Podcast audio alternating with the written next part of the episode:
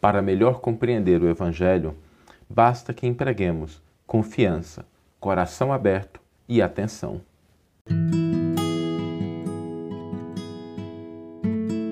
Você está ouvindo o podcast O Evangelho por Emmanuel, um podcast dedicado à interpretação e ao estudo da Boa Nova de Jesus através da contribuição do benfeitor Emmanuel. Hoje nós vamos refletir sobre a dificuldade que muitas vezes nós temos de entender o Evangelho, de entender o texto do Evangelho. Por que isso? Porque muitos de nós ansiamos por compreender o Evangelho. E é muito natural isso, muito natural que a gente queira compreender o Evangelho de uma maneira mais profunda, que a gente queira entender o texto do Novo Testamento. E quando a gente se propõe a isso, é porque no fundo, no fundo, nós sabemos que o Evangelho é o roteiro para as nossas almas, é o caminho para a felicidade, é o mapa que pode nos conduzir nas estradas da vida. A questão é que Muitas vezes a gente tem o desejo, a gente tem a vontade, mas a gente não emprega muito tempo e energia nesse processo. E aí fica a pergunta, né? Por que é que a gente sabendo que o evangelho é esse roteiro, é esse caminho, é essa orientação, por que que a gente não emprega tempo na busca de compreender, de aprofundar nesses ensinos? A verdade é que muitas vezes os apelos da vida transitória, da materialidade, falam mais alto e a gente dedica muita atenção, às vezes, às coisas do mundo e se esquece de dedicar um pouco de atenção àquilo que representa o ensino do Evangelho. Por isso, o primeiro elemento para que a gente possa compreender o Evangelho, para que a gente possa se aprofundar nele, é a gente separar um tempo, a gente separar um momento da nossa vida, uma um dia da semana ou dois em que a gente se dedique realmente a isso. Porque a primeira coisa necessária para que a gente compreenda algo é a atenção. E não nos iludamos, tudo aquilo no qual a gente coloca a nossa atenção, a gente começa a compreender mais profundamente, a gente consegue desvendar os meandros, a gente se torna às vezes até um expert naquele assunto quando a gente dedica mais tempo. Em qualquer coisa da vida até nos problemas. Né? Às vezes tem pessoas que concentram a sua atenção na crítica, no pessimismo e se tornam especialistas nesse aspecto. E tudo na vida, tudo que a gente dedica atenção, tudo que a gente dedica foco, de fato, vai se construindo e a gente vai se aprofundando naquele conteúdo. Então, o primeiro ponto para a gente compreender o Evangelho é a gente dedicar atenção, dedicar energia, dedicar tempo para a gente poder compreender as palavras de Jesus. Mas existem dois elementos que também são importantes. O segundo é a confiança. Além da atenção, a gente precisa também de ter confiança. Porque quando a gente se aproxima do Evangelho, muitas vezes o ensino do Cristo choca a nossa razão. Porque ele pede para desculpar incessantemente, para amar os adversários, para ajudar os caluniadores, para a gente fazer sem esperar retribuição. E às vezes isso choca. ainda que a gente coloque isso de uma maneira superficial, né, da boca para fora, não, tá certo, é isso mesmo que a gente tem que fazer. No, no fundo, a gente sente o baque dessa proposta porque ela não é simples, ela não é. Nem sempre a gente consegue entender o porquê daquilo. Por isso é preciso confiança que aquilo que o Cristo está nos colocando, de fato vai nos levar a um patamar mais elevado de felicidade real. Não a alegria transitória, que começa hoje, brilha hoje para amanhã nos jogar em despenhadeiros de tristeza, de culpa, de remorso, a alegria real mesmo, com a felicidade real, mas é preciso confiança. Então, esses dois elementos, né, atenção e confiança. Mas tem um terceiro, que é o coração aberto. A gente, ao se aproximar do Cristo, para se aproximar do texto, a gente trazer o coração aberto, trazer o coração livre das preconcepções do mundo.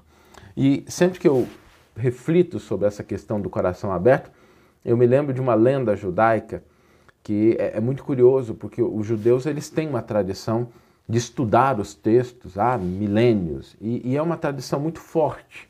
É, a criança com 11, 12 anos, dentro das culturas mais tradicionais, dentro do judaísmo, porque o judaísmo não é, não é algo homogêneo, como a gente pensa, né? Igual falar do cristianismo, o cristianismo ele é um grande movimento, mas dentro do cristianismo existem diferentes seitas, diferentes denominações. A mesma coisa acontece dentro do judaísmo, mas dentro daquelas correntes mais tradicionais, o rapazinho ali com 11, 12 anos, ele já tem que conhecer praticamente de cor a Torá, que são aqueles primeiros cinco livros do, do, da primeira revelação. Então eles têm uma tradição de concentrar atenção, de concentrar confiança nesse aspecto né, da leitura e eles chegam a analisar coisas que são impressionantes. Nessa lenda judaica, é, um sábio que estava analisando, que estava estudando o texto da primeira revelação, ele faz uma pergunta que talvez nenhum de nós faríamos, porque o alfabeto hebraico ele começa com Aleph, Beit, Gimel, Dalet, e o Aleph, entre aspas, né, não, não é uma letra pronunciada, ela não tem som, mas é a primeira letra do alfabeto hebraico, se assemelha em posição a como se fosse a primeira letra do nosso alfabeto, o A. E ao ler a primeira revelação, lá o livro do Gênesis, esse sábio se deparou com uma coisa que para ele foi curiosa.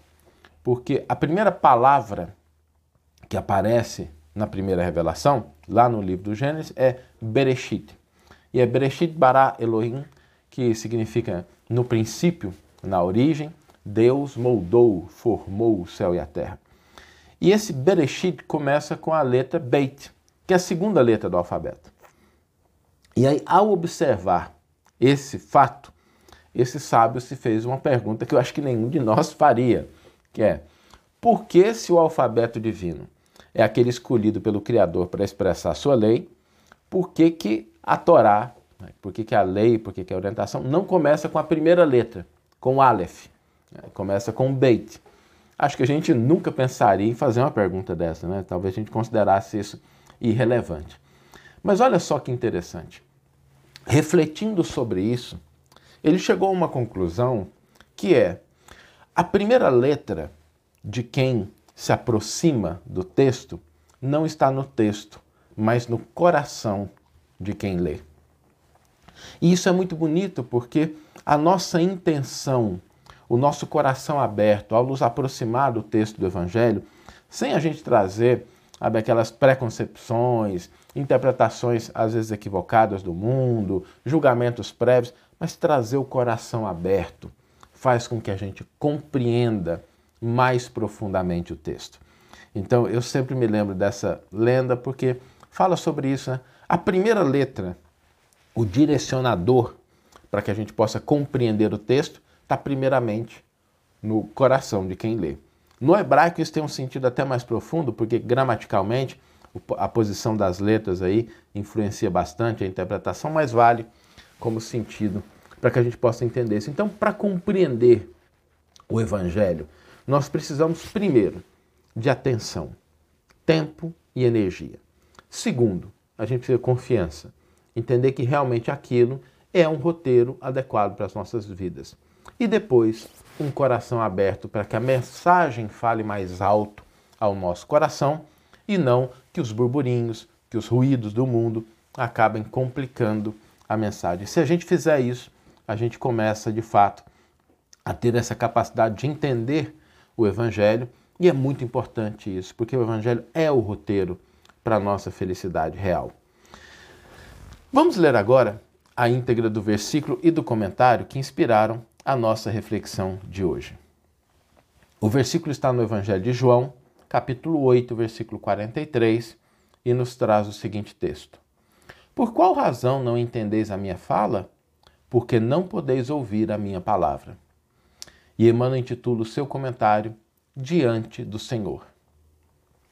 A linguagem do Cristo sempre se afigurou a muitos aprendizes indecifrável e estranha fazer todo o bem possível, ainda quando os males sejam crescentes e numerosos, emprestar sem exigir retribuição, desculpar incessantemente, amar os próprios adversários, ajudar os caluniadores e os maus.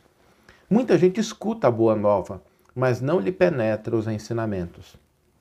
Isso ocorre a muitos seguidores do Evangelho porque se utilizam da força mental em outros setores creem vagamente no socorro celeste nas horas de amargura, mostrando, porém, absoluto desinteresse ante o estudo e ante a aplicação das leis divinas. A preocupação da posse lhes absorve a existência. Reclamam o ouro do solo, o pão do celeiro, o linho usável, o equilíbrio da carne, o prazer dos sentidos e a consideração social com tamanha volúpia que não se recordam da posição de simples usufrutuários do mundo em que se encontram e nunca refletem na transitoriedade de todos os patrimônios materiais, cuja função única é a de lhes proporcionar adequado clima ao trabalho na caridade e na luz para engrandecimento do Espírito Eterno. Registram os chamados do Cristo, todavia, algemam furiosamente a atenção aos apelos da vida primária. Percebem, mas não ouvem. Informam-se, mas não entendem. Nesse campo de contradições, temos sempre respeitáveis personalidades humanas e, por vezes, admiráveis amigos. Conservam no coração enormes potenciais de bondade. Contudo, a mente deles vive empenhada no jogo das formas perecíveis. São preciosas estações de serviço aproveitável com o equipamento, porém ocupado em atividades mais ou menos inúteis.